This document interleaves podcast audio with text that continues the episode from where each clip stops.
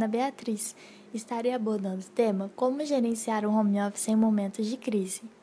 Nesse cenário de pandemia que estamos enfrentando, muitas empresas foram forçadas, em decorrência das circunstâncias, a se adequarem a essa modalidade, para garantir a segurança de toda a equipe e a continuação dos trabalhos. Também percebemos que muitos empreendimentos tiveram que se organizar para suprir as necessidades dos colaboradores em relação à logística. Um fato que deve ser levado em consideração é que muitas micro e pequenas empresas optam pelo regime de home office para diminuir os custos e ainda assim manter o trabalho em dia sem interrupção.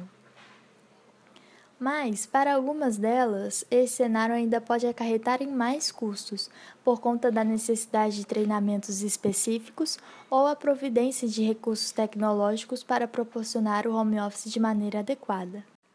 Nos últimos anos, é possível perceber mudanças em muitos ambientes corporativos, o home office é visto como tendência, uma vez que o avanço da tecnologia está transformando as empresas. Isso demanda cada vez mais profissionais qualificados. Para o RH, esse será um período bem desafiador, pensando na reformulação de processos, em novos perfis de qualificação e na capacidade de desenvolver competências que gerem um diferencial competitivo.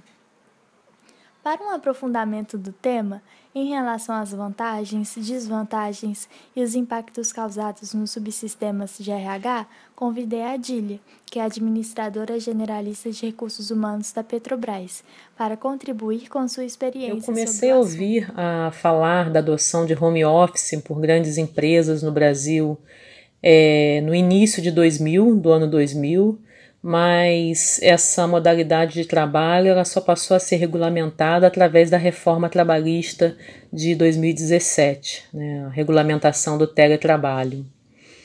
Bom, com relação às vantagens né, dessa, da adoção desse sistema de trabalho, é, eu percebo a eliminação de distâncias geográficas, ou seja, você tem várias equipes podendo colaborar em um trabalho do Brasil e até do mundo, né, podem se reunir para gerar, para produzir um trabalho, redução de custos para a empresa, porque ela deixa, ela economiza com a alocação de espaço, uma vez que seus funcionários estão trabalhando né, em, em, em casa ou até mesmo né, de um café, ou de, ou seja, é responsabilidade do empregado, não fica mais na conta da empresa. Aumento da diversidade desses grupos de trabalho, como eu falei, a qualidade de vida das pessoas que, né, que alegam né, que estando em teletrabalho, ou seja, você tem uma qualidade de vida que você pode conviver com a sua família ao mesmo tempo em que você trabalha. E ganho também de mobilidade urbana, né, uma vez que você reduz o tráfego, né, nas, principalmente nas grandes cidades. Como desvantagem, eu colocaria é, a depender do perfil de empresa e de empregado também, no nível de maturidade. Né? Você pode ter queda na produtividade, porque são muitas interrupções quando você está em casa, né? quando você está em teletrabalho. Então, isso pode ter uma queda na produtividade e uma maior necessidade de supervisão também gerencial porque o, a depender, como eu falei, a depender do perfil de empregado, você precisa estar mais próximo dele, supervisionando e até mesmo cobrando as tarefas que têm que ser realizadas. E também uma desvantagem é essa perda desse contato humano, né? Porque ainda, apesar da tecnologia facilitar muito as discussões, né, os encontros virtuais, as reuniões, os chats, é, para se estabelecer confiança, acredito que nos primeiros níveis, né, quando você está conhecendo uma equipe de trabalho, eu acredito ainda que é fundamental a questão do contato humano, né, contato presencial. Bom, com relação aos impactos né, do home office nos subsistemas, eu acredito principalmente em três né, que possam ser grandemente impactados, que é o de seleção, como já está acontecendo, né?